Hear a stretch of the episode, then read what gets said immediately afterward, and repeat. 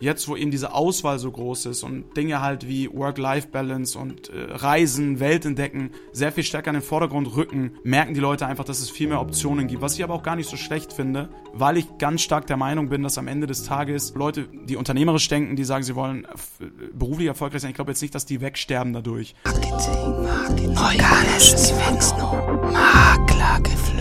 Hallo und herzlich willkommen zu einer neuen Folge von Maklergeflüster. Heute habe ich wieder zwei Gäste da, da freue ich mich natürlich extrem und sie sind mir unglaublich gut durch den Social Media Auftritt aufgefallen und damit herzlich willkommen David und Jacques von David und Jacques Immobilien. Sprecht dich David aus oder David? Lieber David, also es ist immer eine lustige Anekdote. Jacques hört sich jetzt bestimmt zum 800. Mal, weil die Frage so oft vorkommt. Ich bin David getauft, dann irgendwie so ab der fünften Klasse hieß es, hey, es wäre voll cool, wenn du David heißen würdest. Dann habe ich mich bis vor einigen Jahren immer David nennen lassen und jetzt bin ich wieder back to the roots. Dementsprechend ist es David und Jacques von David und Jacques Immobilien. Ich kenne euch jetzt schon ein bisschen durch euren Social Media Auftritt und mich würde jetzt aber natürlich am allermeisten interessieren, wie ihr euch vorstellen würdet. Und es wird wahrscheinlich auch für unsere Hörer am spannendsten sein. Also, wer seid ihr? Was macht ihr so? Wie habt ihr euch gefunden? Und ja. Kommen wir, kommen wir mal mit unserem klassischen Intro. Ich bin der David. Und ich bin der Jacques. und zusammen sind wir David und Jacques Immobilien. Ja, wir sind ein Immobilienmaklerunternehmen aus München. Jacques und ich kennen uns jetzt mittlerweile seit fünf, knapp sechs Jahren. Ich glaube, wir gehen so gleich ein bisschen auf die Story ein, wie wir uns kennengelernt haben, wie wir zusammengefunden sind. Aber ja, schnell gesagt, Maklerunternehmen in München, das operiert in München um Umkreis. Also so alles so eine Stunde um München herum. Das heißt, im Norden bis Ingolstadt, Süden bis Rosenheim, im Westen bis Augsburg und im Osten so bis Mühldorf. Genau, haben vor zwei Jahren gegründet und sind gerade dabei, den Immobilienmarkt hier in Bayern hoffentlich im Sturm erobern zu können. Für uns natürlich total spannend. Ich muss tatsächlich sagen, ich wusste gar nicht, dass wir so nah beieinander sind. Ihr seid ja auch in München, das ist ja sehr cool. Wir kommen ja auch aus München, also ja. sind wir Luftlinie gar nicht so weit entfernt. Man ist ja irgendwie von Anfang an so ein bisschen begeistert, wenn man so sein ganzes Leben eigentlich den Immobilien widmet, auch dem Immobilienhandel. Und irgendwo fängt es ja dann meistens an. Was war denn so euer erster Berührungspunkt, so richtig bewusster erster Berührungspunkt mit der Immobilienbranche? Ja, Jacques, soll ich dich starten lassen? Klingt gut. Ich starte gerne mal. Ich, ich glaube, deine, deine Story braucht wieder ein bisschen Zeit. Ich habe mir tatsächlich mal in der achten oder neunten Klasse, als es darum ging, ein, ein Schulpraktikum zu absolvieren, hatte ich mich mal in, in meiner kleinen Heimatstadt, ich komme aus Nagold, ist im Schwarzwald, eine kleine Stadt, 23.000 Einwohner, aber es gibt den einen oder anderen guten Immobilienmakler zumindest meines Erachtens nach. Und da dachte ich mal, ich frage mal an. Die haben aber alle abgelehnt, weil das Ein-Mann-Unternehmen waren. Und die haben gesagt, weiß ich jetzt auch nicht, was ich eine Woche lang mit einem, einem Schüler bei mir im Büro soll. Deswegen, das war so der erste Berührungspunkt. Dann hat es aber wieder ein bisschen gedauert bis 2018, als ich dann meine Ausbildung angefangen habe. Und das war dann wirklich so der erste konkrete Berührungspunkt mit der Immobilienbranche. Bei mir war es tatsächlich so, ich mache jetzt mal echt long story short. Ich war Einparker, Autoeinparker am Hamburger Flughafen. Ich bin gebürtiger Hamburger, also Jacques und ich sind beide zugezogene und ich habe damals ja nach nach dem Abi habe ich angefangen zu jobben, habe viele Jobs durchprobiert, Getränkemarkt, Sales, also Callcenter habe ich gearbeitet. Ich habe für so eine Organisation Fußballturniere organisiert und dann bin ich irgendwann am Hamburger Flughafen gelandet und habe dort Autos eingeparkt in so einem Valet Parking. Das heißt so für wohlhabende Leute, die ihr Auto halt nicht nur einfach in der Tiefgarage abstellen wollen. Also parken, tanken, waschen, alles mögliche. Und da war der CEO von einem sehr erfolgreichen Immobilien-Franchise-Unternehmen beziehungsweise der CEO einer sehr großen Lizenz-Holding innerhalb des Franchise-Unternehmens. Und ja, der hat tatsächlich in einem Intermezzo mir angeboten, mich nach München zu bringen, mir hier die Ausbildung zum Immobilienkaufmann sozusagen ermöglicht, ohne dass ich irgendeinen Berührungspunkt, irgendeine Vorahnung hatte, was mich hier erwartet, bin ich damals durch diesen Kontakt nach München gekommen und habe hier dann meine Ausbildung zum Immokaufmann begonnen, ja. Cool. Und wie ist jetzt der Unterschied zwischen Hamburg und München? Städte, ja gut, also ich muss sagen, ich bin mittlerweile fühle ich mich sehr, sehr wohl in München. Ich glaube aber, weil ich hier alles so sehr positiv verbinde, so von diesem Come-up sozusagen. In Hamburg ist man da bisschen anders aufgewachsen, sage ich mal so. Aber ich liebe meine Heimatstadt, bin aber mittlerweile auch sehr heimisch in München. Also es hat beides so seine Vor Vorzüge und vielleicht so ein paar dunklere Ecken. Ich kann dir, ich kann dir sagen, es ist sehr spannend, David in Hamburg zu besuchen. ja, erlebt man was, ja. Jetzt, jetzt interessiert es mich aber inwiefern. Wie David sagt, das ist halt nochmal eine andere, das sind andere Umstände einfach. Ja, genau. Wir sprechen natürlich nur beim Kiez, ja. Den gibt's halt hier in München nicht. Und wenn man den mal einem Nicht-Hamburger vorstellt, dann ist es natürlich ein Kulturschock, ja. Okay, ich glaube, das, das wird auf alle Fälle mal spannend. Vielleicht äh, komme ich auch mal zu dem Vergnügen. Sehr, sehr gerne. Jacques, weißt du schon, wie ich euch gefunden habe? Tatsächlich äh, nicht genau. genau, es ist nämlich so, ich habe ein, ich habe es David schon erzählt, ich habe mal ein Webinar vor kurzem gehalten über Social Media und ihr habt ein sehr, sehr cooles Video mal gemacht auf TikTok. Und ich habe mir wirklich gedacht, das ist ein Paradebeispiel, wie man eigentlich so ein TikTok gestaltet. Und dann habe ich das halt auch unseren Maklern vorgeführt und habe mir gedacht, oh Gott, also die zwei habe ich jetzt da tatsächlich in so einem Webinar gezeigt. Und deswegen brauche ich sie unbedingt im Podcast. Und da seid ihr wunderbar. also ich fand es sehr spannend, als du das erzählt hast, Markus, weil für uns ist halt, das sind Dinge, die wir nicht sehen, ne? Und also ja, wir haben auch schon, ich glaube, auf unseren sozialen ja. Medien oder auf den Kanälen oft schon auch viel Resonanz, also viel Feedback, das kommt von den Leuten, aber dann zu hören, dass im Hintergrund auch Content irgendwie als Paradebeispiel genommen wird, ehrt uns natürlich, ne? Sehr, sehr cooles Feedback. Voll. Ja. Also ich fand es handwerklich einfach super gemacht. Und naja, also für mich natürlich jetzt aber auch ganz spannend, wie habt ihr euch dann konkret gefunden und, und wann habt ihr dann gemeinsam gegründet? Wie ist die Story weitergegangen, nachdem David nach München gekommen ist? Und seine Ausbildung gemacht hat. Ich erzähle mal kurz aus meiner Sicht, Jacques, du ergänzt dann, ja, weil es hat sozusagen begonnen, sag ich mal, meiner Story damals jetzt bei unserem alten Arbeitgeber. Ich habe dort meine Ausbildung gemacht und durfte dann innerhalb der Ausbildung auch schon verkaufen, was damals so ein kleines Novum war, würde ich sagen.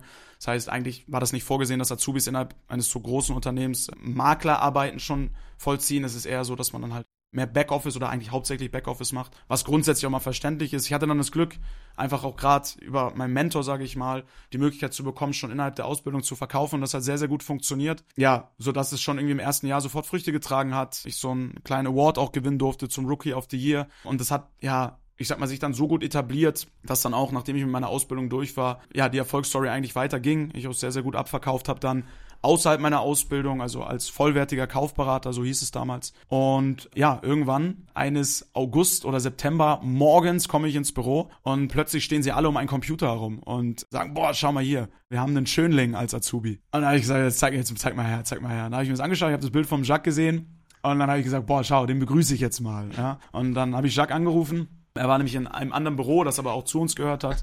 Und ja, habe ihn willkommen geheißen bei unserem Arbeitgeber damals und habe gesagt, hey, wenn irgendwas ist, kommst du auf mich zu. Und dann nehme ich dich so ein bisschen unter meine Fittiche und das war der Beginn einer Love Story klingt so komisch, aber sagen wir mal einer Work, Work einer positiven Work Story, die dazu geführt hat, dass ich Jacques eigentlich überall mit hingenommen habe, wo ich hingegangen bin ihm zu zeigen, was ich gelernt habe zu dem Zeitpunkt, aber vor allem, weil er mich sehr, sehr viel unterstützt hat mit dem, wo du uns gefunden hast, Social Media. Ich war schon sehr früh auf dem Trichter, Social Media mit einzubinden in meinen, in meinen Arbeitsflow und ja, meine Follower immer mitgenommen, Roomtours, Abstimmungen, Notartermine, was auch immer es ist. Das war damals schon 2018, da haben es noch sehr, sehr wenige gemacht, würde ich meinen. Und Jacques war tatsächlich immer der hinter der Kamera. Das war sozusagen unser Deal. Hey, ich nehme dich überall mit hin, raus aus dem trockenen Büroleben, aber dafür musst du die Kamera halten. Wir hatten die Story tatsächlich erst kürzlich mal wieder aufgegriffen, beziehungsweise da hat David mir seine Seite erklärt gehabt, weil es ist genau so passiert, ja. Ich wusste aber nichts von dem dass sie sich versammelt hatten und er dann einfach nur gesagt hat, okay, ich rufe ihn jetzt einfach mal an. Aber genauso war es. Ich saß am ersten Tag dort, wurde gerade eingelernt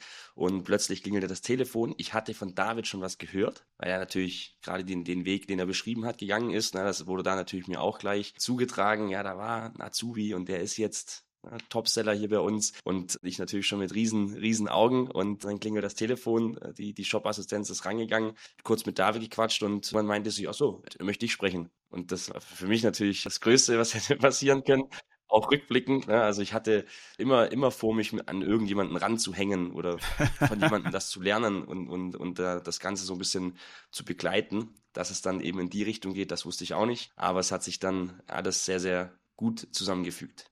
Was, was macht das denn für euch aus? Weil ihr habt jetzt gerade schon gesagt, ja, äh, Rookie of the Year, du hast richtig stark angefangen. Ihr habt jetzt mittlerweile auch schon einige Erfahrungen gesammelt, so in dem Bereich. Was hat dich da unterschieden von den anderen Rookies? Ja, also am Ende des Tages, ich habe letztes Mal eine Instagram-Story dazu gemacht. Hard Work beats Talent. Ich bin sehr, sehr stark davon überzeugt, dass jemand, der richtig rein buttert, den übertrifft, der sich nur auf sein Talent verlässt. Ich meine, dass wenn du mich fragen würdest, David, hast du ein Talent, dann ist es auf jeden Fall reden, sprechen, Leute animieren, Leute begeistern und verkaufen vor allem. Würde ich mal sagen, ist so, ja, intrinsisch schon irgendwie in mir drin. Ich habe das Ganze aber kombiniert mit wirklich harter Arbeit. Also ich glaube, der Weg hierhin, der war es klingt immer so, so negativ, so steinig, aber es ist einfach so, ja, der Weg irgendwie etwas erfolgreich sich aufzubauen, es kommt mit vielen Hürden, es kommt mit vielen Herausforderungen. Und ich war, glaube ich, schon seit Tag eins, also während meiner Ausbildung jemand, der einfach länger geblieben ist als jeder andere, also während ich 500 Euro im Monat netto verdient habe als Azubi und ich aber die Chance gewittert habe, hey, ich darf mich hier mal beweisen und darf mal jemanden krank vertreten und mal ein paar Kunden für ihn anrufen, bin ich halt bis 21 Uhr noch im Büro. Das darf ich gar nicht so laut sagen wegen dem Arbeitsschutz, aber na gut. Bin ich halt noch im Büro geblieben, hab mir die Kunden angeguckt, hab Sales Calls geübt, hab ja mich einfach stärker damit auseinandergesetzt als der Rest. Also ich war einfach der, der versucht hat, jeden out zu performen. Und ich glaube, dass das neben der Tatsache, dass ich weiß, dass ich ganz gut quatschen kann und auch gut verkaufen kann, sich dann einfach zu einer guten Kombi gemischt hat, die mich dahin gebracht hat, wo ich jetzt bin. Aber ich glaube, so der Nummer eins Trade war einfach, ich habe jeden outworked. Es war niemand da, der früher da war, niemand da, der später da war. Und in der Zwischenzeit habe ich einfach versucht, meine Zeit maximal gut und effizient zu nutzen und halt richtig reinzuklotzen. Wenn jemand 100 Calls gemacht hat, habe ich 200 gemacht. Wenn jemand 10 Besichtigungen hatte, habe ich versucht, 20 rauszuholen. Und ja, war einfach immer sehr, sehr schnell, sehr verbindlich und gleichzeitig aber auch vor Kunden einfach sehr mutig, weil ich immer natürlich mit dem Denkzettel komme, oh, sie sind ja noch sehr jung, ne, wir waren in, für einen Luxusmakler tätig. Das heißt, man war schnell auch so in diesem Bereich, hochwertigere Immobilien zu zeigen, aber da einfach versucht, schnellstmöglich mit einer hohen Kompetenz den Leuten zu zeigen, hey, ich bin zwar jung, aber ich hab's trotzdem drauf. Schack, was denkst du, wo kommt diese Begeisterung her? Die Begeisterung für Immobilien, oder? Ja, generell. Also, weil ich kann es mir schon vorstellen, also viele Leute wollen ja immer gerne hart arbeiten, kenne es ja irgendwie tatsächlich von mir selbst. Man nimmt sich das ja auch vor, regelmäßig ins Fitnessstudio, hart zu arbeiten, seine Strukturen anhalten. Aber es ist jetzt zum Großteil irgendwie dann auch manchmal nicht so einfach, so diese Disziplin an den Tag zu legen, die David tatsächlich auch zeigt und die er uns ja gerade auch erklärt hat. Das ist ja Wahnsinn. Also mich begeistert das und jetzt ist natürlich so die Frage, wie, wie kriege ich das denn hin, auch so motiviert zu sein? Hast du da Erfahrungswerte? Ja, das stimmt natürlich, wenn man, ja, durchaus, durchaus. Also ich glaube, wenn man den Drive gefunden hat und natürlich dann auch, sag ich mal, erste Ergebnisse erzielend, dann hat man, wie man so schön sagt, Blut geleckt und man merkt, okay, es funktioniert und möchte das natürlich weiter ausbauen. Man lernt natürlich auch von Fall zu Fall, von Verkauf zu Verkauf und wenn man da eben, glaube ich, diese Entwicklung auch sehen kann, ich glaube, das lässt dann auch immer, immer weitermachen und eben mit dieser Begeisterung an die nächsten nächsten Schritte ranzugehen. Also ich glaube, glaub, wenn ich da nochmal einhaken darf, bei mir war es einfach so, ich habe so wenig Geld verdient in einer Stadt, wo Markus, du, du lebst auch hier, du weißt, mit 500 Euro kommt man hier nicht weit im Monat, ja. Das heißt, allein aus dem Faktor heraus war es für mich schon okay, ich muss hier irgendwas an meiner Situation ändern. Das bedeutet, dadurch wurde es mir vielleicht ein bisschen leichter gemacht, weil ich war in keiner Comfortzone, sondern es war schon immer, okay, neben irgendwie Vollzeit-Azubi sein, am Wochenende noch Flyer verteilen. Ne? Wir hatten immer so Magazine, die wir, die verteilt werden mussten von den anderen Kaufberatern. Ich habe in meiner Azubi-Zeit habe ich darum gewinselt, dass mir die Kaufberater, die eh keine Lust darauf hatten, diese Magazine zu verteilen. Ich bin zu allen hingegangen, habe gesagt, hey, gib mir deine Magazine, ich verteile das und du bezahlst mich pro Karton. Und das waren so die ersten Verdienste. Und irgendwann, wenn man dann eben dieses Blut leckt und merkt, hey, du kannst an deiner Situation was ändern, wenn du was dafür tust, ja, dann, dann geht's halt ab. Plus einfach Perspektive. Ich glaube, Perspektive ist das Allerwichtigste, auch für unsere Mitarbeiter hier. Wir motivieren alle aus dem Faktor raus, dass wir ihnen einen Weg aufzeigen. Und ich habe damals das Glück gehabt, ja, ich habe mir den Weg so ein bisschen selber aufgezeigt, indem ich darum gebeten habe, hey, darf ich bitte verkaufen? Aber als mir dann die Tür dafür geöffnet wurde, habe ich mir halt gesagt, okay, jetzt David musst du nur noch durchrennen. Ja weil David gerade die Perspektive anspricht, um das wieder auf meinen Fall eben zu münzen. David ist den Weg schon gegangen. Er wurde mir praktisch einmal vorgelebt. Ich musste ihn aber auch selber gehen. Wie David gerade meinte, die Türe, die ist offen. Und wenn man dann aber mit dieser wahrscheinlich auch Begeisterung einfach hinter dieser Sache her ist, dann, dann kann es eben auch schon als Azubi zu solchen Ergebnissen führen. Und ich glaube, es ist ja wahrscheinlich auch wahnsinnig viel Inspiration, die das dann irgendwie so mit sich bringt. Absolut. Ja, im Moment spricht man ja wahnsinnig viel darüber, dass Leute nicht mehr so arbeiten wollen. Habt ihr das Gefühl, dass vielen einfach, dass viele einfach von einem zu hohen Standard kommen und deswegen diesen Hunger nicht mehr haben? Würde ich tatsächlich unterschreiben. Also ich bin schon Vater von zwei Kindern, ja. Und mein älterer Sohn, der ist jetzt gerade eingeschult worden. Und natürlich dadurch, dass wir jetzt mittlerweile in Umständen leben, die nicht vergleichbar sind mit wie ich aufgewachsen bin. Ich bin gut aufgewachsen, sehr behütet. Ne? Jetzt auch nicht irgendwie in Armut oder so, um Gottes Willen. Meine Mutter das hört, da kriege ich einen hinter die Ohren. Aber sagen wir es so, ich glaube, dass mein Sohn in einem deutlich höheren Standard jetzt lebt für auch, wie er sein Leben einfach lebt. Ne? Ausflüge hier, Urlaube da, schöne Umstände einfach. Ich glaube, der wird es schwieriger haben, Blut zu lecken, für etwas selber zu kreieren. Und ich glaube, das ist auch die, die Monsteraufgabe, die diese Generation jetzt hat. Das ist eben die Vorgängergeneration unsere Eltern, ne? Die waren so die Nach, also Nachkriegsgeneration, sag ich mal. Die ersten Kinder der Nachkriegsgeneration. Und die mussten noch was mit aufbauen. Bei dem war es halt, hey, wir müssen das Ding hier wieder gerade bekommen. Und ich glaube, da kommt eben auch so diese Disziplin und dieser gerade Weg, ne? Mach die Schule, dann gehst du studieren und danach machst du einen guten Job. Das war vorgegeben und es gab keine andere Option, weil nur so konnten wir das Land wieder aufbauen und noch groß machen. Ich glaube, jetzt, wo eben diese Auswahl so groß ist und Dinge halt wie Work-Life-Balance und Reisen, Welt entdecken, sehr viel stärker in den Vordergrund rücken, merken die Leute einfach, dass es viel mehr Optionen gibt. Was ich aber auch gar nicht so schlecht finde, weil ich ganz stark der Meinung bin, dass am Ende des Tages eben so Leute wie wir dann auch, die unternehmerisch denken, die sagen, sie wollen beruflich erfolgreich sein, ich glaube jetzt nicht, dass die wegsterben dadurch. Die werden sich auch aus so einer Generation immer noch herauskristallisieren. Es ist nur die Frage, wie motivierst du Mitarbeiter in 2023? Was uns sehr bewusst geworden ist, ist, wir sind jung und man muss, man hat Zeit. Man muss nichts übers Knie brechen. Deshalb, ich sehe es ähnlich wie David. Ja, man hat diese Optionen und man kann sich ausprobieren. Ich sehe aber auch darin hm. das große Problem, weil ganz oft höre ich, es wird was angefangen und nicht zu Ende gebracht. Das ist, glaube ich, in der heutigen äh, Gesellschaft bzw. in dieser Generation ja. ein, ein, ein, großer Schmerz. So, wenn du eine Ausbildung anfängst und nach einer Woche sagst, ist nichts für mich, dann hast du es vielleicht auch gar nicht so richtig probiert. Ja, sehr schön gesagt. Also das ist, glaube ich, der, die Optionen sind zu viele. Ist wie mit Beziehungen, ne? Wir wollen jetzt da nicht zu tief rein, aber ja. was sagt man da eben? Heutzutage, wie viele Leute trennen sich, wenn eine Sache nicht passt, weil du halt weißt, dass du nur ein Swipe, ein, eine Direct Message, ein Like entfernt bist von der nächsten Person, mit der du wieder was auch immer machen kannst. Und ich glaube, ähnlich ist es halt heute auch in der Berufswelt, mhm. dass wir meinen, dass das Gras sehr viel schneller grüner auf der anderen Seite ist. Aber das ist auch etwas, was wir hier als Unternehmensphilosophie pitchen. Wir sagen den Leuten, du brauchst mindestens ein Jahr, um wirklich rausfinden zu können, ob es etwas für dich ist oder nicht. Das heißt, egal wie gut oder wie schlecht es im ersten Jahr läuft, nach einem Jahr weißt du überhaupt erst, wo du stehst, was du kannst und was es werden kann. Das ist uns immer sehr wichtig. Ja, ich glaube, das ist dieses Belohnung aufschieben, was wir immer mehr verlernen. Ich meine, durch, durch TikTok, durch Tinder, durch diese ganzen Dinge, wenn uns irgendwas nicht gefällt, dann swipen wir es weg und das nächste macht uns vielleicht glücklicher. Dann ist es so. Genau. Schnelllebigkeit. Irgendwann war es dann tatsächlich so, ihr habt euch kennengelernt und ihr habt dann irgendwann auch gegründet. Wie ist, wie ist das dann passiert? Ja, es fängt immer wieder bei mir an. Es tut mir so leid, Jacques, ja, aber na gut. gut. Äh, es war tatsächlich so, dass mein Weg bei meinem alten Arbeitgeber sehr steil verlief, ja. Also, wie gesagt, ich durfte innerhalb der Ausbildung verkaufen, bin in dem Jahr Rookie of the Year geworden. In dem Jahr darauf, als ich mit der Ausbildung fertig war, bin ich Topseller in dem Shop geworden. In dem Jahr darauf bin ich Teamleiter geworden von dem Nachwuchsteam. Also es wurde sozusagen rund um die Zeit, auch in der ich dann verkaufen durfte, wurde ein Team etabliert, nicht meinetwegen, also schon, es hat einfach gepasst, es war ein gutes Timing, weil in der Zeit sozusagen so ein Nachwuchsteam gegründet wurde für Quereinsteiger und jüngere Leute wo es eben hieß, hey, es hieß Team 500 damals, das heißt Objekte bis 500.000. Wir waren bei einem Luxusmakler, der aber eben gemerkt hat, hey, mit Objekten von 200 bis 500.000 Euro lässt sich gutes Geld machen, ne? Und dementsprechend haben wir dieses Segment sozusagen dann auch versucht zu erschließen und da habe ich mich halt super etablieren können und durfte dann 2019 dort ja sozusagen Teamleitung werden, also während ich selber noch Kaufberater war und das hat sogar dazu geführt, dass ich dann 2020 noch einen Schritt weiter gegangen bin und dann in die Geschäftsleitung befördert wurde. Und dann Operations Manager war für drei Standorte hier in München, in Grünwald, in Bogenhausen und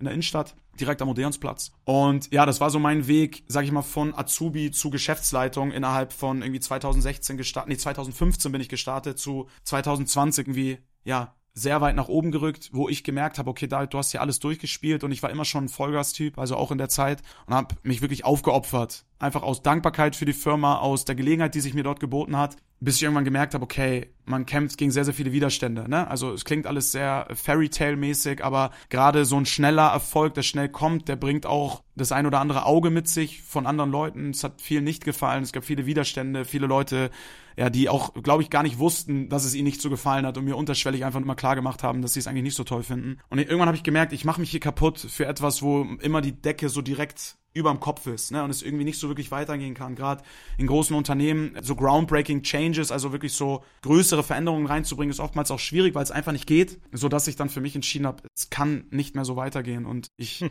war einfach ausgebrannt. Burnout würde ich niemals in den Mund nehmen, aber ich hatte einfach nicht mehr die Kraft, mich dort weiter gewinnbringend einzubringen. Habe gesagt, hey, ich, ich möchte was eigenes machen. Ich lebe hier viele Dinge nicht so, wie ich sie eigentlich vertrete. Ich bin jemand, der sehr schnell eine Bindung versucht zu finden zu seinem Gegenüber. Ich lebe von der Du-Kultur. Also nicht aus manipulativen Gründen und nicht aus frechen Gründen, sondern weil ich einfach glaube, Immobilien, da steckt so viel Geld, so viel Emotion dahinter, egal ob Kapitalanlage oder Luxusvilla, dass es für Leute eine so große Bedeutung hat, da wollen sie der Person, mit der sie sprechen, vertrauen. Und ich habe immer sehr schnell versucht, in solche Richtungen zu gehen. Social Media war ein Riesenfaktor für mich, wo ich auch immer wieder angemahnt wurde, das nicht zu tun. Und ja, habe dann entschieden, machen wir was eigenes. Und alleine bist du schnell, gemeinsam kommst du weit. Und hier kam Jacques, ja. Meine rechte Hand von Tag eins, derjenige, der mich immer unterstützt hat, immer an meiner Seite war, der den Weg so gegangen ist, wie ich ihn dort auch gegangen bin.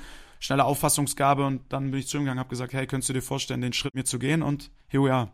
Ja, aber Schack war auch ein heftiger Schritt wahrscheinlich auch für dich, weil du bist da ja auch in einem Riesenunternehmen und hast gesagt, okay, dem David, dem vertraue ich jetzt. Wie, wie war das für dich in dem Moment? Ja, absolut. Also es gab für mich kein, kein großes Nachdenken tatsächlich, einfach weil diese Chemie so stimmt. Das war für mich dann eine leichte Entscheidung, ja, aber natürlich, wenn ich dann intensiver drüber nachdenke, was man auf der einen Seite aufgibt, was man vielleicht auch da gerade dabei ist, sich auch noch aufzubauen, dann ein leichter Schritt so betrachtet oder rückblickend betrachtet war es auf jeden Fall nicht, aber er ist mir sehr leicht gefallen. Schon.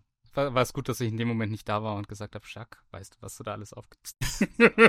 ja, ja, die Stimmen hätten laut werden können, ja. Das stimmt schon.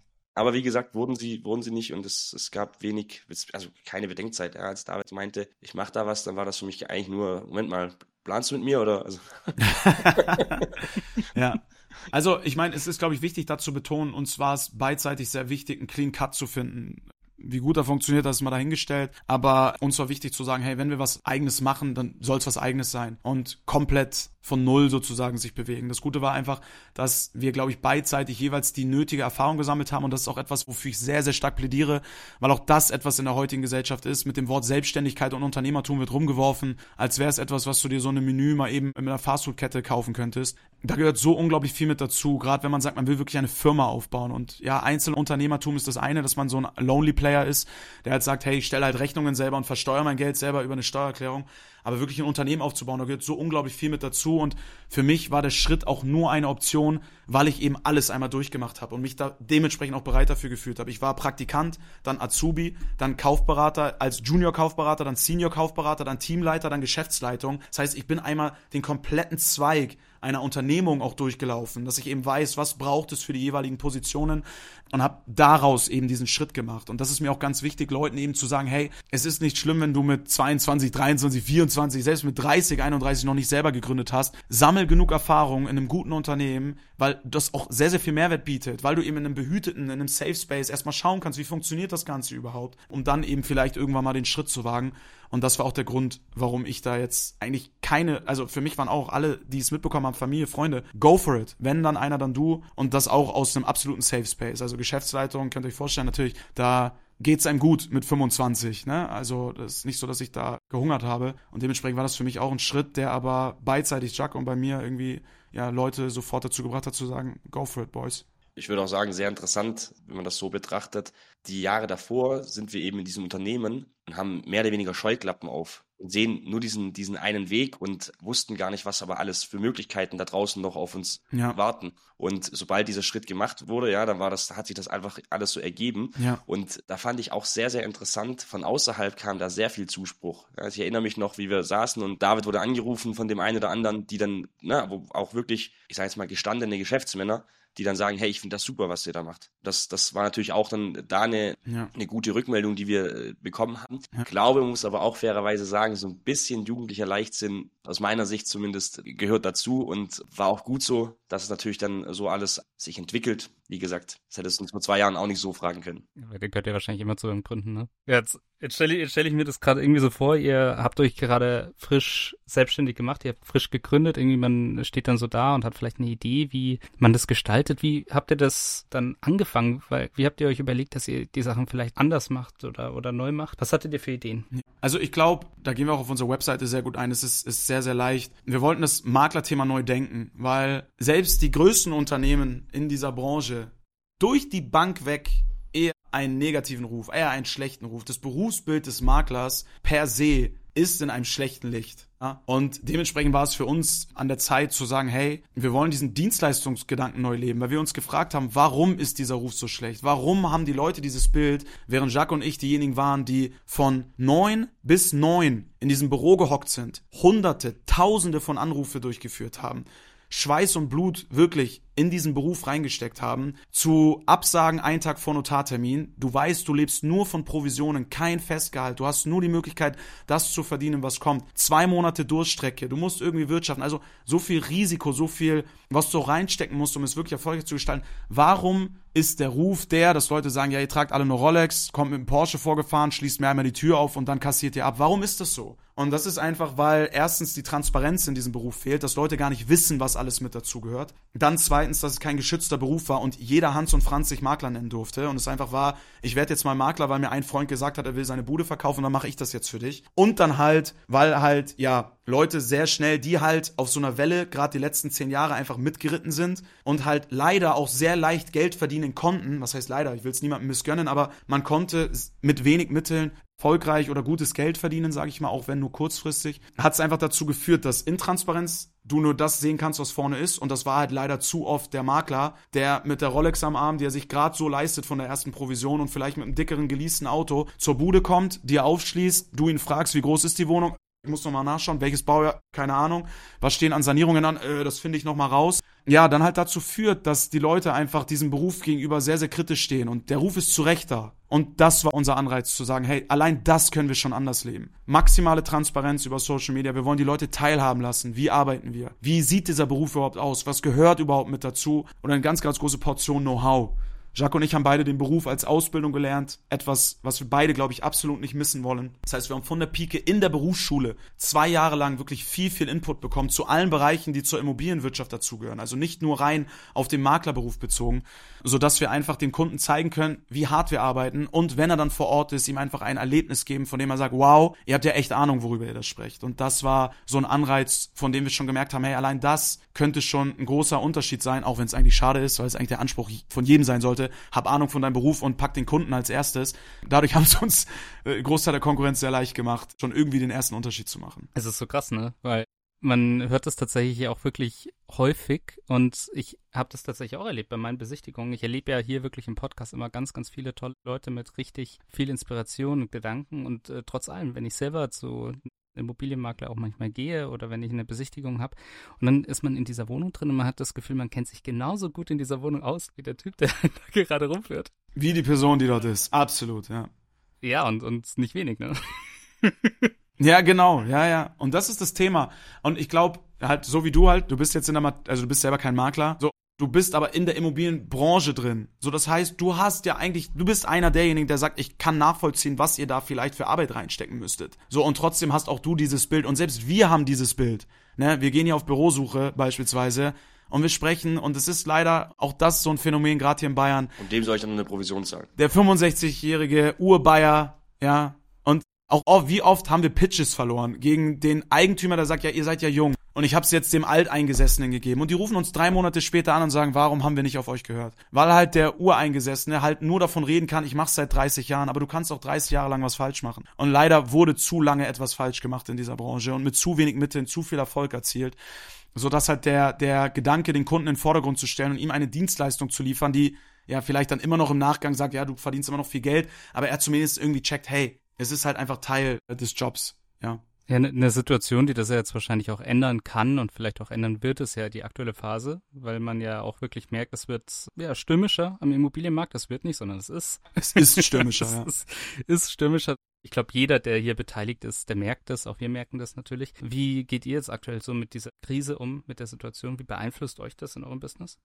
Ja, ich glaube, vor allem eben transparent. Und das ist das A und O, was uns eben dazu bringt oder was uns ermöglicht, auch in einer Krisensituation eben noch so am Markt agieren zu können. Wahrheit schafft Klarheit. Bringt mir nichts, wenn ich dem Eigentümer irgendetwas vom, vom Pferd erzähle, um einen Auftrag vielleicht zu bekommen, aber ich genau weiß, am aktuellen Markt wird sich das nicht durchsetzen. Und genau da eben anzusetzen und transparent zu sein und wirklich mit aufklärenden Worten, ja, mit aufklärenden Gesprächen den Leuten das nahebringen. Weil natürlich der Gedanke ist ja der, ja, aber letztes Jahr habt ihr doch noch für eine Million hier verkauft. Und das ist natürlich den Eigentümer oder der Verkäufer in den Köpfen drin. Genau da muss man eben den Schmerz ansprechen und den Zahn ziehen, dass die Leute eben verstehen, ja, das war vor einem Jahr so, aber vielleicht noch ein bisschen länger her, aber dass die Situation hat sich einfach verändert, der Markt hat sich verändert. Sprich, wenn wir jetzt für eine Million verkaufen wollen, das wird nicht funktionieren. Und warum sollen wir das erzählen, wenn wir genau wissen, es ist eigentlich weniger? Dann hat keiner gewonnen, tun wir keinem gefallen, weder dem Eigentümer noch dem Käufer noch uns. Und am Ende wollen wir Immobilien verkaufen.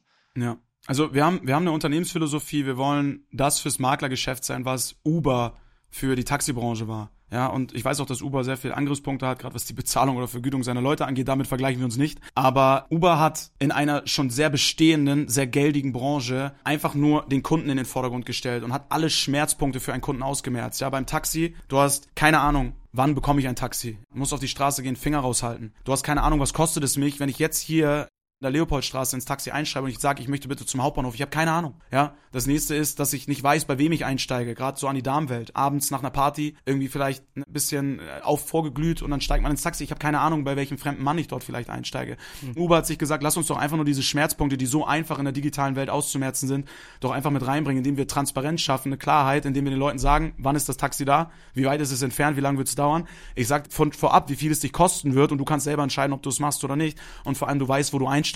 Und das schafft ein Vertrauen, das mich immer noch mehr Geld zahlen lässt, als wenn ich das Fahrrad nehme, die Bahn nehme oder was auch immer. Aber ich weiß zumindest, woran ich bin und kann eine Entscheidung treffen, ob für oder wider. Und genau das Gleiche machen wir bei uns auch. Wir schaffen eine hohe, hohe Transparenz, indem wir den Leuten erstens zeigen, was unser Beruf mit sich bringt und wie erfolgreich wir ihn gestalten. Das bedeutet, wenn wir auf Social Media unsere Notartermine posten, ist das kein Bragging, sondern es ist Aufklärung, dass wir immer noch weiter zum Notar gehen. Dass eben Leute, die uns nicht vertrauen oder uns nicht kennen, eben sehen können, okay, der hat mir gesagt, die waren die letzten sechs Wochen zwölfmal beim Notar Geh einfach auf unser Instagram und guck jedes einzelne Dealtime-Bild an, das wir mit unseren Kunden gemacht haben. Überzeug dich selber davon, weil eben auch in unserer Branche sehr viel mit aufpoliertem Image gearbeitet wird. Ja, wir sind ja groß. Wir wissen von ein, zwei sehr großen Maklern, die durchs Sommerloch gegangen sind mit 0 Euro Umsatz. So, aber die werden nach draußen gehen und den Leuten immer noch, ja, es geht ganz normal weiter und kein Problem, wir verkaufen deine Zwei-Zimmer-Bude für eine Million in der Max-Vorstadt. Hauptsache, sie bekommen den Auftrag, obwohl es im Hintergrund schimmelt. Und da haben wir ein Erfolgsrezept für uns gefunden.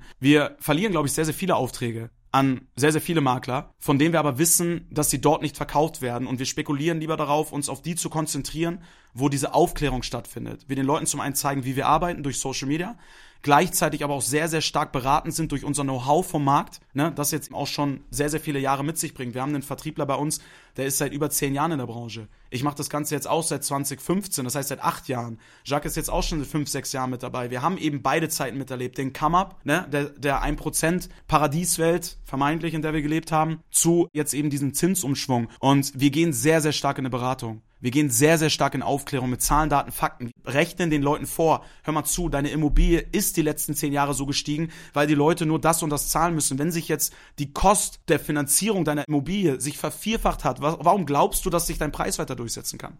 Warum glaubst du, dass jemand, der letztes Jahr noch 2000 Euro in der Finanzierung gezahlt hat, jetzt auf einmal 4000 Euro zahlt, um sich dein Haus zu kaufen? Da merken wir eben, dass eine Veränderung stattfinden muss durch die Aufklärung der Makler. Und wir haben ein Statement, mit dem wir sehr polarisiert haben und wo wir in einem Livestream auch sehr, sehr viele Zuschauer hatten, über 500 Stück. Vor allem von Maklern, weil wir einen Livestream gemacht haben und gefragt haben oder die These aufgestellt haben, sind wir in einer Immobilienkrise? Oder sind wir in einer Immobilienmaklerkrise? Und unser Ergebnis ist, wir sind in einer Maklerkrise, weil wir immer noch flüssig abverkaufen. Wir gehen jeden Monat mit sehr, sehr guten Umsätzen raus. Also jeden Monat sechsstellig als frisch gegründetes Unternehmen vor zwei Jahren mit nicht allzu vielen Mitarbeitern an einem Standort. Aber warum? Weil wir eben Immobilien transparent, klarmach, verständlich auf beiden Seiten den Kunden präsentieren können. Sowohl dem Eigentümer der Einwertung gegenüber, als auch einem Käufermarkt der Finanzierbar und Machbarkeit inklusive seiner Umstände gegenüber. Und das sorgt dafür, dass wir hier nichts aktuell spüren von Krisenstimmung. Auch wenn wir wissen, dass die Krise da draußen ist und für viele Eigentümer, die kurzfristig gekauft und wieder verkaufen müssen, sehr, sehr schwierig ist. Viele große Unternehmen, die halt spekuliert haben. Es ist halt ein spekulativer Markt, der sich die letzten zehn Jahre sehr stabil gehalten hat und jetzt das erste Mal mal wieder den Knicker fährt. Ja, und ich glaube, das ist tatsächlich auch das große Thema, weil es ja auch immer so eine Frage der Anpassungsfähigkeit ist. Ne? Ja. Weil über Jahre war es jetzt das ganz große Thema Immobilienakquise, Immobilienakquise, Immobilienakquise. Komm, ich hol mir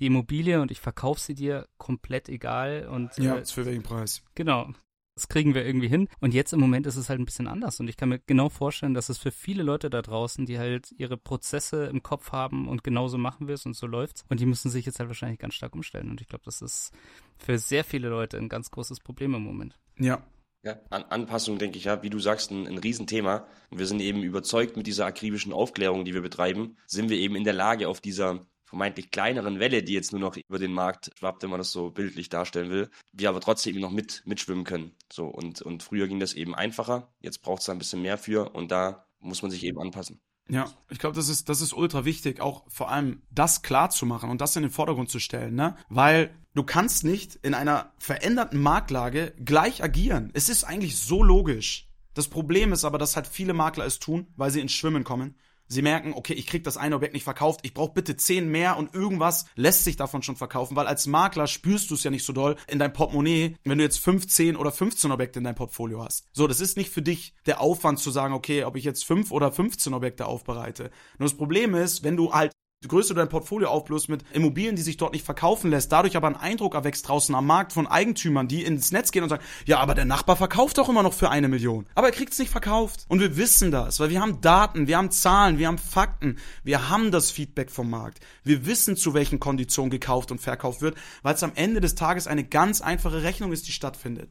Was muss ich monatlich leisten? Welche Zielgruppe kommt dafür in Frage? Und bei 1% Zins konntest du halt jeden, der bis zu 2000 Euro netto oder 2500 500 Euro netto im Monat gezahlt hat, konntest du eine Immobilie verkaufen. Dadurch, dass diese ganze Schicht jetzt leider einfach wegfällt, wenn sie nicht genügend Eigenkapital mitbringt, hast du eine ganz, ganz andere Zielgruppe und Leute denken, dass jeder schon für irgendeinen Preis irgendwie bezahlt. Und das ist immer die gleiche Aussage. Aber irgendjemand wird sich doch schon finden. Und dann fragen wir auch immer, also wieso glauben Sie denn, dass geldige Leute der Meinung, also jemand, der zu Geld gekommen ist, der wird doch wissen, warum er dort ist. Der wird doch gut wirtschaften können. Der kann rechnen. Und das ist einfach eine Aufklärungsarbeit, wo wir plädieren, dass sie noch stärker stattfindet.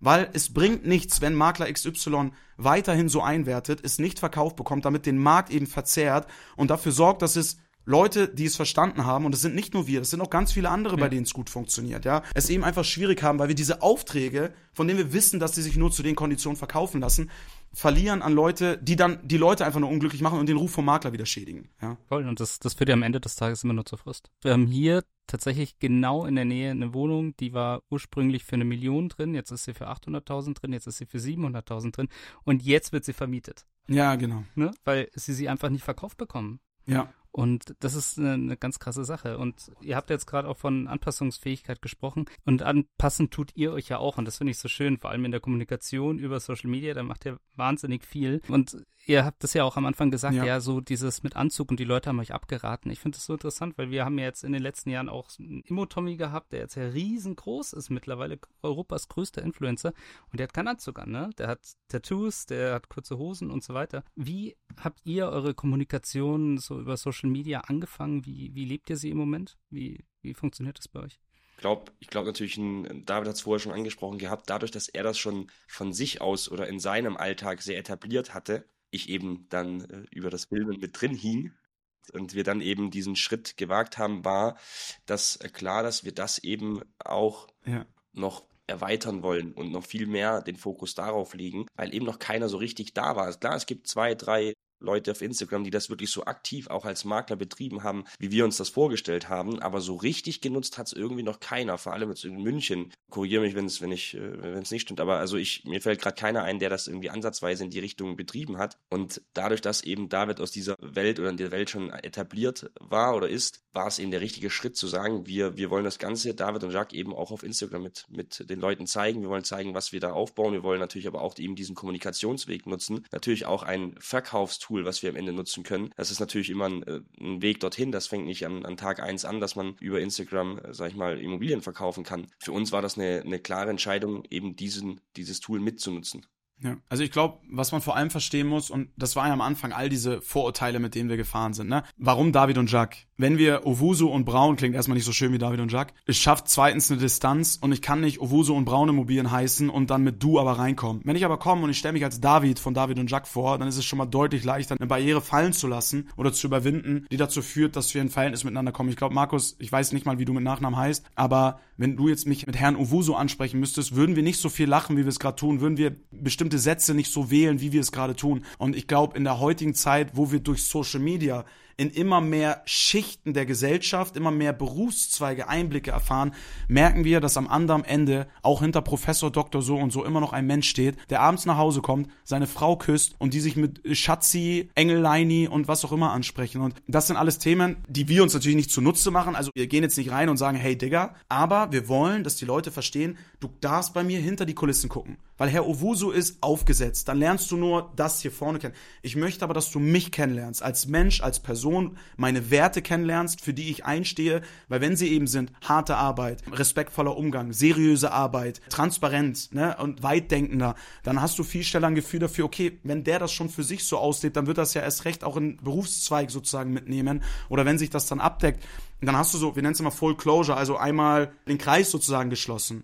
Ja, und davon leben wir einfach. Und es ist etwas, wo wir verstanden haben, es hatte nichts mit Social Media zu tun, dass wir aufgehört haben, Anzüge zu tragen. Es hatte nichts mit Social Media zu tun, dass wir in eine Du-Kultur gegangen sind. Es hat für uns auch schon so funktioniert.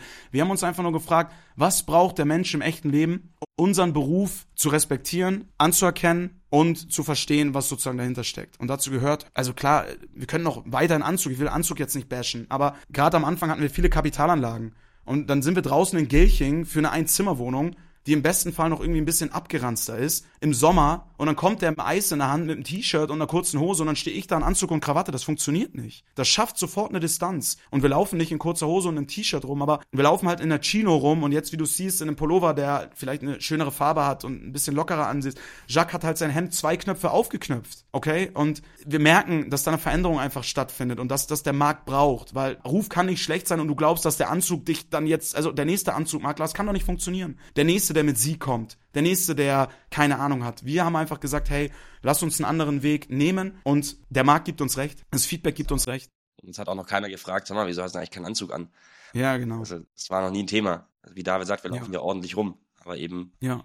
angepasst. Ja, du musst es halt füllen, weil was hast du lieber? Den Makler in einem David und Jacques T-Shirt, der weiß, worüber er redet, oder den Makler im Anzug, mit dem du in die Bude reingehst, den du im, im coolen Auto hast und der keine Ahnung hat von dem, was er tut. Und wir nehmen halt die Stereotypen und das ist halt so wichtig, weil jetzt ein Assi zu werden, keine Ahnung zu haben und dann auch noch so rumzulaufen, wie wir es tun, das funktioniert nicht. Wir haben eben die Verantwortung dahinter verstanden. Wenn wir die Leute duzen und keine Anzüge mehr tragen, müssen wir womit punkten? Empathie und Kompetenz. Und das sind eben die Hebel, die uns dorthin gebracht haben, wo wir sind. Empathie, wir verstehen, was dem Kunden wichtig ist und wir lassen uns auf seine Bedürfnisse ein und eine hohe Kompetenz. Das beides miteinander gemischt ist das Erfolgsrezept von uns, was halt gefüllt wird damit, dass wir die Transparenz walten lassen über Social Media, die Leute mit reinnehmen, Eigentümer. Also für uns ist Social Media das größte Akquise-Tool. Unsere Akquisiteure nutzen das und sagen, hey, Sie brauchen nicht auf das Vertrauen, was ich Ihnen sage. Drücken Sie auf den Folgen-Button, verfolgen Sie uns eine Woche und es wird all das bestätigt, was ich Ihnen sage. Der andere Makler sagt, schauen Sie hier auf mein ausgedrucktes Dossier und gucken Sie unsere Webseite an. Funktioniert nicht mehr. Also funktioniert immer noch, aber ja, wir glauben, dass wir langfristig damit auf der Überholspur sind. Ich möchte noch eine Sache dazu ergänzen. Diese Du-Kultur, für uns hat das ja auch schon früher funktioniert. Ja. Ich glaube, wir haben sehr schnell eben auch verstanden, dass wir eben mit einem Immobilienkauf eine sehr, sehr persönliche Sache eben begleiten. Ja. Das ist für manche oder es ist für die meisten das allergrößte Investment in ihrem ganzen Leben. Und das machen sie einmal, vielleicht zweimal. Genau da sind wir früher eben auch schon auf diese Ebene gekommen. Hey, ich bin der Jacques, hey, ich bin der David. Also es gab einfach sehr viele Kunden, mit denen wir per Du waren und deshalb für uns einfach die richtige Entscheidung gewesen, das eben so von Anfang an Hand zu haben. Ja, letztes Testimonial dazu, wir wollen es jetzt nicht zu sehr ausschweifen, ist aber das, was wir haben. Ne? Leute haben uns gesagt, ja, damit könnt ihr junge Leute ansprechen, das könnt ihr vielleicht auf Social Media machen, aber im echten Leben nicht. Und es ist uns ganz wichtig zu betonen, wir fallen nicht mit dem Du in die Tür. Wir stellen uns vor, ich bin der David und ich bin der Jacques. Und ich gehe ans Telefon und sage, hier ist der David von David und Jacques Immobilien. Ich danach merke, dass der Kunde per Sie bleiben möchte, dann sieht sich den Kunden, habe ich kein Problem mit. Ich möchte aber, dass er versteht, dass auf der anderen Seite David ist und er darf David kennenlernen. Wenn er aber möchte, dass er Herr Müller bleibt, dann ist er für mich Herr Müller. Er wird aber trotzdem nicht Herrn Owusu kennenlernen, er wird David kennenlernen. So, und das ist sozusagen dieser Eintritt, wo wir mit ganz vielen Leuten halt, für die es ungewohnt ist, weil wir leben halt in Deutschland, ne, adrett, äh, alles nach Regeln, auch sehr distanziert. Hier wird nicht viel mit Empathie umgegangen, das ist nicht so im Vordergrund, sage ich mal. Das kennt man aus anderen äh, Ländern und Kulturen einfach ganz anders. In Amerika gibt's keine Sie-Form, ne? Da sprichst auch hier mit You an. So, und da ist es auch viel einladender, wenn du in ein Restaurant oder so kommst. Egal. Auf jeden Fall, was ich sagen möchte, ist, Leute haben uns scheitern sehen an dem Durchschnittseigentümer, der eben 40, 50, 60 ist. Hier in Bayern halt meistens auch Ureingesessener und der halt, ja, halt sagt, junge Leute, dann kommst du mit du, das ist super frech. Und wir haben unseren Fall von unserem Eigentümer aus Rosenheim. Professor, Doktor, und ich werde seinen Nachnamen jetzt nicht nennen, ne, aus Datenschutzgründen, nennen wir ihn Professor Dr. Huber. Er hatte einen anderen, sehr perfekt passenden Nachnamen, aber Professor Dr. Huber, der 30 Jahre lang an der TU IT-Wissenschaften gelehrt hat in Rosenheim oder auf jeden Fall an irgendeiner Universität, ich weiß nicht, ob technische Universität, egal, 30 Jahre lang. Das ist doch unser Endgegner. Das ist doch der, wo du niemals glaubst, dass wir mit dem in die Du-Kultur gehen können. Am Ende des Tages war es, leider, will jetzt den Vornamen auch nicht nennen, nennen wir ihn Rainer, ja, hat auch einen sehr, sehr deutschen, sehr alteingesessenen deutschen Vornamen, war, waren wir Rainer und ich war der David, ja. Und es war in den WhatsApp-Gruppen, in denen wir mit unseren Eigentümern kommunizieren, die ganze Zeit eine Du-Kultur. Er hat uns eine super Bewertung geschrieben, wo er uns auch mit Vornamen angesprochen hat und ganz begeistert davon war. Warum? Weil wir es in einem Rahmen geschaffen haben, der sehr kompetent, sehr professionell ist, aber trotzdem einladend, uns kennenzulernen. Und ich glaube, es ist ja auch immer so diese Frage. Ich meine, warum brauche ich so diese ganzen Statussymbole? Warum brauche ich den Anzug? Warum brauche ich die Uhr? Warum brauche ich das Auto? Ist es etwas, weil ich da vielleicht auch eine gewisse Unsicherheit habe? Ist ja vielleicht auch so ein ganz großes Thema, dass ich mich dann darüber definiere und nicht über was anderes. Und ich merke, also es wandelt sich sehr viel. Ich habe das mit aus Frankfurt mit einem Kollegen, mit Michael Papst erlebt, der damals einer der ersten war, die auf TikTok unterwegs waren, von den Immobilienmaklern. Und der hat gesagt, also mir haben alle abgeraten davon, ja. Mir haben alle abgeraten von TikTok, von diesen ganzen Sachen. Okay, ja. Und ich kriege jetzt aber mittlerweile 50 Nachrichten, so am Tag, durch meine TikToks. Der hatte dann damals ganz am Anfang schon 1,2 Millionen Reichweiten. Total verrückt. Und alle Leute haben davon abgeraten. Also man sieht, es ändert sich und ich glaube, man sollte sich nicht davon abhalten lassen, wenn, ja, Menschen, die es halt früher schon immer anders gemacht haben, dann plötzlich mal anders machen. Und jetzt natürlich auch mit dem Blick in die Zukunft, wie geht's bei euch weiter? Was habt ihr so geplant? Man merkt euch das Feuer tatsächlich an. Wo, wo geht's hin in den nächsten Jahren?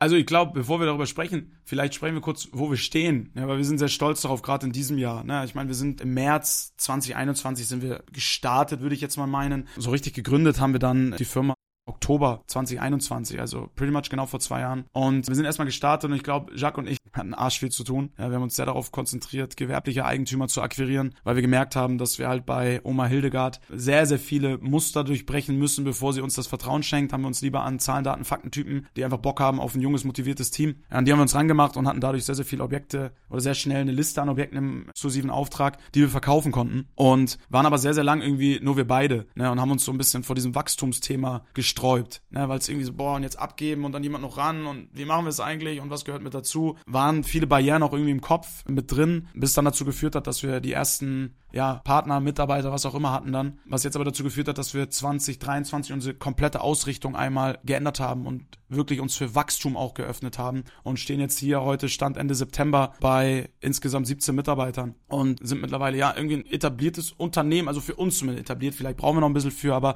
ein gestandenes aufstrebendes Unternehmen, was ein paar Leute im Hintergrund hat und jetzt mittlerweile dazu führt, dass wir uns ja vergrößern wollen und einen neuen Standort aufmachen zum Jahreswechsel in Hamburg, weil wir gemerkt haben, dass einfach mit der Art, wie wir akquirieren, mit der Beratung, die stattfindet, mit dem Pace, den wir hinter den Immobilienverkauf legen, der dazu führt, dass das älteste Objekt in unserem Portfolio geht nächste Woche zum Notar vom Jacques, ist eine Villa in Königsbrunn für knapp 1,4 Millionen Euro. Das haben wir im Ende April akquiriert. Also unser ältestes Objekt im Portfolio ist keine sechs Monate alt. Und das in der aktuellen Phase ist auch etwas, wo wir sehr stolz drauf sind. Vor allem das zweitälteste Objekt ist aus Ende Mai sozusagen. Ja, und dann ist irgendwie ein Großteil von uns wirklich alles aus Juni, Juli, August und jetzt frisch im September akquiriert. Das heißt, es geht wirklich bei uns, es ist ein einziges Rein und Raus, weil die Dienstleistung dahinter einfach stimmt, dass wir gemerkt haben, hey, das können wir vielleicht auch an einem anderen Standort machen und haben jetzt ein riesen Event gehabt in Hamburg, über 150 Gästen, wo wir sozusagen über unsere Community auf Social Media eingeladen haben, hey, wir würden gerne ein Event, euch was zurückgeben und haben dort dort überraschungsweise gedroppt, dass wir einen Standort in Hamburg aufmachen und hatten innerhalb von kürzester Zeit über 30 Bewerbungen von teilweise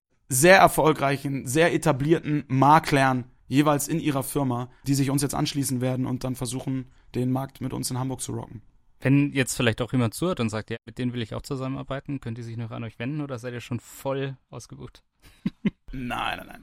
Also, wir orientieren uns immer, ich sag mal, Wachstum orientiert sich immer daran, wie ausgelastet unsere Leute sind. Und wir haben für uns ein Plateau geschaffen für wie viele Objekte kann ein Makler gleichzeitig betreuen, um überall 100% drin zu sein, weil da gibt's unserer Meinung nach einfach eine Grenze in der Art, wie wir diese Dienstleistung nachgehen. Ich habe beispielsweise heute mit einer Maklerin aus Hamburg ein Bewerbungsgespräch noch geführt, die gesagt hat, ja, also ja, die hatte mit einer von uns gesprochen, also currently Top 1 Topsellerin, die Sabrina, die hatte mit ihr telefoniert, um so einen Eindruck zu gewinnen, wie es bei uns läuft. Und Sabrina hat ihr erzählt, hey, wir haben im Schnitt pro Makler immer so sechs bis sieben Objekte gleichzeitig, die man betreut.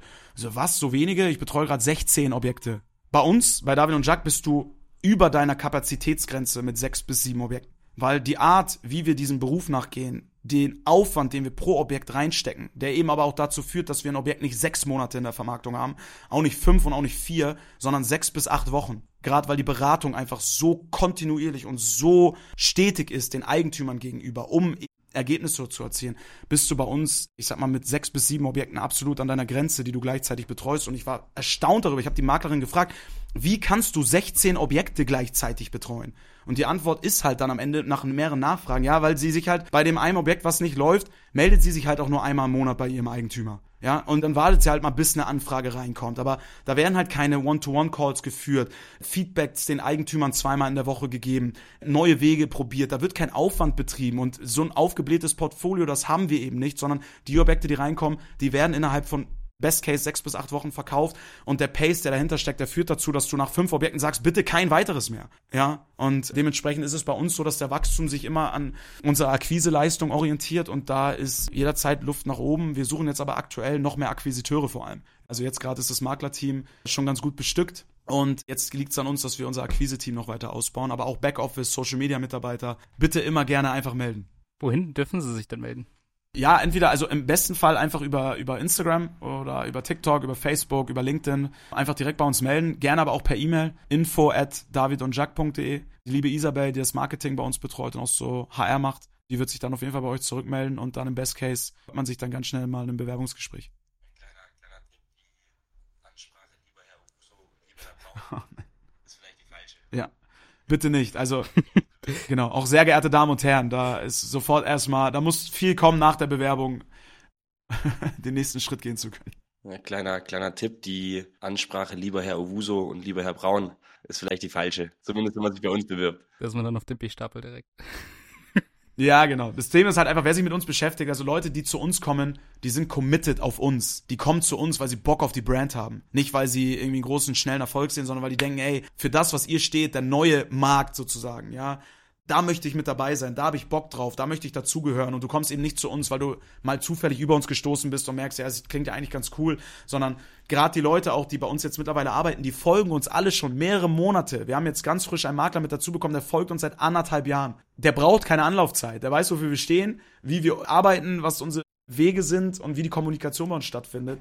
Und dementsprechend, klar, es darf auch jemand zu uns kommen, der jetzt über den Podcast vielleicht erst über uns erfährt, aber ja, beschäftigt euch gerne erstmal mit uns, weil wenn ihr zu uns kommt, dann mit Vollgas. Vollgas und es geht gleich los. Ich glaube, gerade bei dem Beispiel, das David erwähnt hatte, Makler ist bei uns und legt halt direkt los. Und lieber habe ich doch dann die zwei, drei Objekte, die ich verkaufen kann und kriege danach neue, als dass ich zehn zugeschoben bekomme. Das vielleicht noch kurz ergänzen zu dem, was wir eben gesagt hatten und kann darauf bauen, dass ich eben stetig abverkaufen kann. Ja, absolut. Das ist doch mega. Klingt auf alle Fälle gut. Also alle, die Lust haben, die direkte Bewerbung, aber mit den Vornamen bitte, ne? ja, genau. Also ihr dürft euch gerne, also jemand, der, der diese, also wir möchten nicht, das wäre, das wäre Bazi in eine andere Richtung, ne? Das wäre wie wenn jemand sagt, mit sehr gerne, du darfst mich mit du anschreiben. Ihr dürft es gerne. Wir laden euch nur ein. Das gerne, weil wenn ihr zu uns kommt, wir leben hier Du-Kultur durch und durch und haben, haben eine sehr positive Stimmung auch untereinander. Aber klar, wenn jemand sich so bewährt und eine hohe Kompetenz oder eine hohe ein absoluter Mehrwert für uns bietet. Wir setzen nicht voraus, dass jemand zwingend duzt, aber ja, es ist schon mal ein leichterer Eintritt, wenn jemand schreibt, hey, lieber David, lieber Jacques, hier ist meine Bewerbung. Cool. Dann sage ich jetzt auch lieber David, lieber Jacques. Vielen Dank. Sehr, sehr gerne. Dass ihr heute zu Gast wart beim Maklergeflüster. Das hat mir unglaublich viel Spaß gemacht mit euch. Uns auch. Und ja, wir sind ja in München. Ich hoffe, wir sehen uns mal. Das würde mich freuen.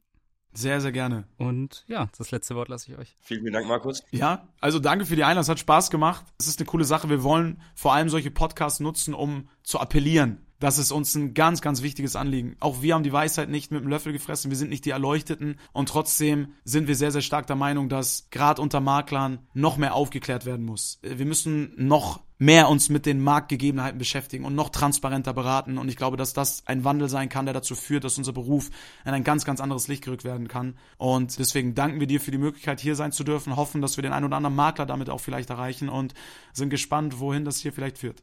Auf einen positiven Wandel in der Immobilienbranche. Genau. Genau. Bis dann und ich wünsche euch einen wunderschönen restlichen Tag. Dankeschön. Danke dir auch, Markus. Ciao. Maklergeflüster ist ein Podcast von McRundris. Wenn ihr jetzt also sagt, euch hat der Podcast gefallen und ihr wollt den weiterhin unterstützen, dann könnt ihr das zum einen natürlich mit einem kostenlosen Abo tun. Zum anderen könnt ihr das aber auch machen, indem ihr eins von den tollen Produkten von McGrundriss kauft. Wenn ihr jetzt also sagt, ihr braucht gerade für eine Immobilie ein Grundriss oder ihr braucht eine 360-Grad-Tour oder ihr braucht eine Innenvisualisierung oder eine Außenvisualisierung, dann geht jetzt doch einfach mal auf mcgrundriss.de, schaut euch mal um, was es da so für Produkte gibt und vielleicht findet ihr ja das Richtige für euch. Viel Spaß dabei.